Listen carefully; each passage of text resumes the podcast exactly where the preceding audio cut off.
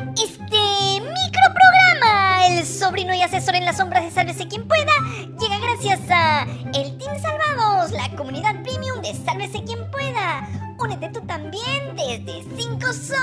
Apoyen Chorris, denle like, compartan el video, suscríbanse al canal, tócanos la ser amigos y sobre todo sigan yapeando y plineando porque vamos a formar nuestro propio partido político. ¡Sálvate! y sálvanos. Soy Diego, despierta, que ya estamos lunes y tenemos que empezar la semana inflamándole el hígado a nuestros seguidores. Ya, lanza, pelao, a ver si por fin salimos antes que mi tía Rosita. El semanario Hildebrand en sus 13, el mismo que Pedro Cateriano estaría pirateando, reveló el fin de semana que la presidenta Dina Boluarte tiene en su círculo de asesores a Óscar Abraham Nieves Vela, un abogado polémico investigado en el caso Los Gánster de la Política.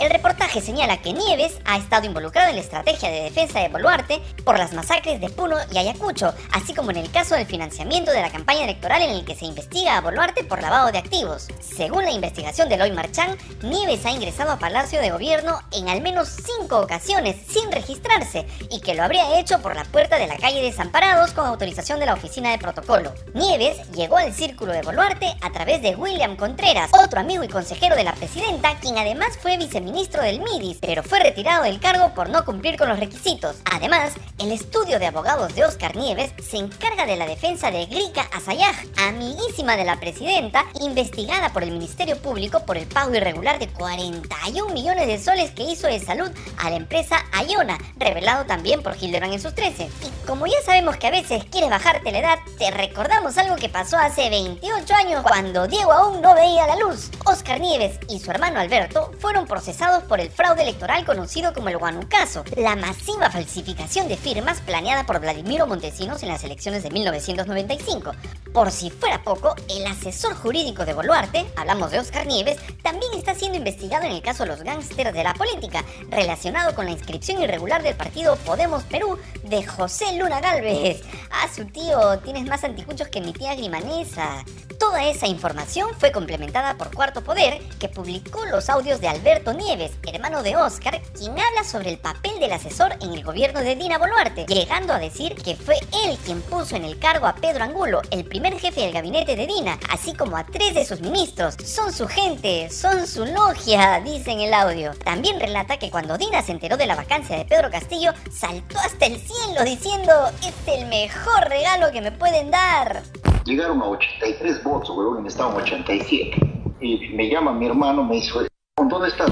Estoy en la, bancada, weón. Mira, me dice, ¿cómo va? Cuatro votos han definido que van a votar a favor de la vacancia. Puta no, tenemos con ellos, tenemos 83, conchas, te empiezan a desesperar. Y sale el concha de Castillo en el mensaje, weón. La Dina saltó de su asiento al cielo. Usted es el mejor regalo que me... En el audio se escucha a Alberto Nieves decir que él le dijo a su hermano que le aconseje a Dina usar el doble discurso para enfrentar los asesinatos ocurridos durante las protestas. Por un lado, decirle a la gente que los policías que disparan al cuerpo serán sancionados y por el otro lado a los policías decirles que disparen nomás, no jodan y listo. Hermano, ha salido con el doble discurso, eso es lo que le he aconsejado yo, doble discurso que Dina salga, los policías que disparan al cuerpo se les va a sancionar la puta Y por el otro lado, a los policías, disparen con no jodan, y listo. Esa es la el doble discurso, uno para la gente y otro para adentro.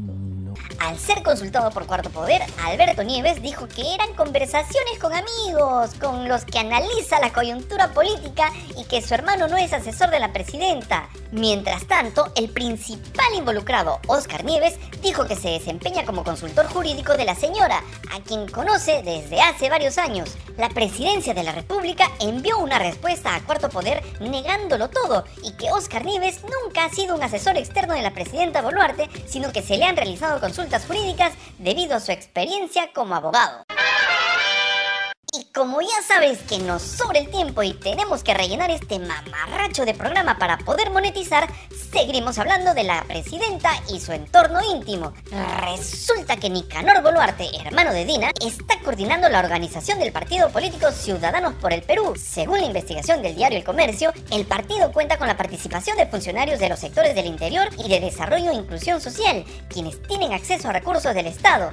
Nicanor Boluarte también asesora de manera informal a la presidenta de la República, según el informe. En enero pasado se presentó una solicitud para reservar la denominación Ciudadanos por el Perú como partido político de alcance nacional. Se les asignó un código y se ha identificado a prefectos, subprefectos y funcionarios del Ministerio de Desarrollo e Inclusión Social entre los integrantes del partido. En un evento reciente de la agrupación política, Nicanor Boluarte habló sobre los lineamientos del partido en temas como seguridad ciudadana, vivienda, minería y economía. Aseguró que no tiene aspiraciones personales y que el objetivo objetivo del proyecto político es formar líderes para llegar al poder eventualmente. Entre los asistentes al evento se encontraban alrededor de 40 personas, algunas de ellas con cargos públicos. Algunos de los funcionarios han participado también en reuniones virtuales coordinadas por Nicanor Boluarte. El hermano de la presidenta, así como otros colaboradores, habrían estado contratando con el Estado mediante órdenes de servicio emitidas por programas del MIDIS durante la gestión ministerial de Boluarte. El comercio se contactó con Nicanor, quien negó ser el impulsor de la creación del partido y afirmó que es uno más en el Comité Ciudadano. Ante la presencia de funcionarios públicos en las reuniones del partido, afirmó que cada persona responde por sí misma. Bien dicho, Poncio. Y siguiendo con la familia presidencial, el viernes pasado Hildebrand en sus 13 mostró documentos que complican la situación de la presidenta Dina Boluarte y confirmarían que la violenta represión militar y policial que dejó decenas de muertos durante las protestas fue una decisión política. Aunque Dina asegura que dio las órdenes para evitar la pérdida de vida, los planes operativos de las fuerzas de seguridad muestran otra historia. Hildebrand en sus 13 accedió a dichos planes que sugieren que la policía y el ejército fueron enviados a reprimir las protestas tratando a los manifestantes como si fueran miembros de organizaciones terroristas. Los documentos también indican que las fuerzas de seguridad actuaron en cumplimiento de una decisión política tomada por el gobierno de Boluarte. Estos hechos llevaron al uso desproporcionado y letal de la fuerza, resultando en la muerte de civiles. La Comisión Interamericana de Derechos Humanos ha señalado violaciones graves de derechos humanos durante los disturbios. Algunos documentos relevantes no han sido entregados por las autoridades policiales. La Fiscalía reprogramó para el 6 de junio el té de tías, perdón, el interrogatorio de la fiscal Patricia Benavides a su amiguísima la presidenta Dina Boluarte. Y ahora vamos con un bloque dedicado a nuestros ilustres congresistas que se la llevan más fácil que la tóxica de Diego. Según punto final, Cecilia Vázquez, ex coordinadora parlamentaria de la congresista Magali Ruiz, denunció que está siendo amenazada después de declarar contra la parlamentaria, señalada como una de las mochasueldos. Vázquez afirmó que intentan intimidarla para que se retracte de su denuncia. Ella mencionó que han tocado la puerta de su casa y personas desconocidas han preguntado por ella. Después de hacer su declaración ante la Comisión de Ética, la congresista le pidió que se retractara de lo dicho, pero ella se niega ya que afirma que está diciendo la verdad. La ex coordinadora señaló a Martín Namay, militante de Alianza para el Choreo, eh, perdón, Progreso, a Alianza para el Progreso, como uno de los autores de las amenazas a través de mensajes de WhatsApp. Vázquez responsabilizó a la congresista y a Namay si algo le sucede a ella o a sus hijos. Punto Final también reveló que el congresista del bloque magisterial Edgar Tello fue acusado de recortar el sueldo de los trabajadores de su despacho. Una de las denunciantes, quien está embarazada de 8 meses, afirmó que el parlamentario le exigió que comprara un proyector con el dinero del bono de 9.900 soles aprobado por la mesa directiva en abril. Ella se negó y por ese motivo fue degradada de puesto, lo que implicó una reducción salarial. Además, la mujer denunció ser objeto de hostigamiento y vigilancia en el Parlamento. Se le prohibió usar los servicios higiénicos y consumir alimentos sin previo aviso. Estos actos de persecución llevaron a que la trabajadora sufriera una descompensación y se le diagnosticara un parto prematuro. El reportaje también reveló conversaciones en las que se exige a un trabajador del despacho de Tello el pago de mil soles de su remuneración. Pero eso no es todo. Se supo además que Edgar Tello envió una carta en 2022 a la Oficina Económica y Cultural de Taipei en Perú solicitando 8 mil dólares para ayuda humanitaria. Aunque reconoció haber recibido el dinero, el congresista negó haber solicitado solicitado esa cantidad, a pesar de que se le mostró el documento que firmó. ¿Sabrá el impresentable este que está prohibido que los legisladores reciban donaciones? ¡Qué generoso eres, pelado! Y ya la última, para que se te revuelve el pan con torreja que te metiste en el paradero, resulta que la congresista de Robemos Perú, eh, no, no, digo, Podemos, Podemos Perú, Digna Calle, viajó a Estados Unidos el 20 de enero y hasta el momento no ha regresado al país. Según información del registro migratorio revelado por el programa Cuarto Poder, durante su viaje a Estados Unidos en septiembre de 2021, Digna Calle adquirió una propiedad de lujo en Florida por 865 mil dólares. Posteriormente, ella y su esposo vendieron la vivienda a una empresa de su propiedad por solo 10 dólares. Al año siguiente, la propiedad fue vendida nuevamente por el mismo precio. Ah, su... ¿Eso no se llama lavandería? Haremos la consulta. Bueno, la transacción aparentemente busca evadir el pago de impuestos, pero los registros corporativos de Florida indican que Digna Calle y su esposo tienen la dirección de la residencia como su domicilio.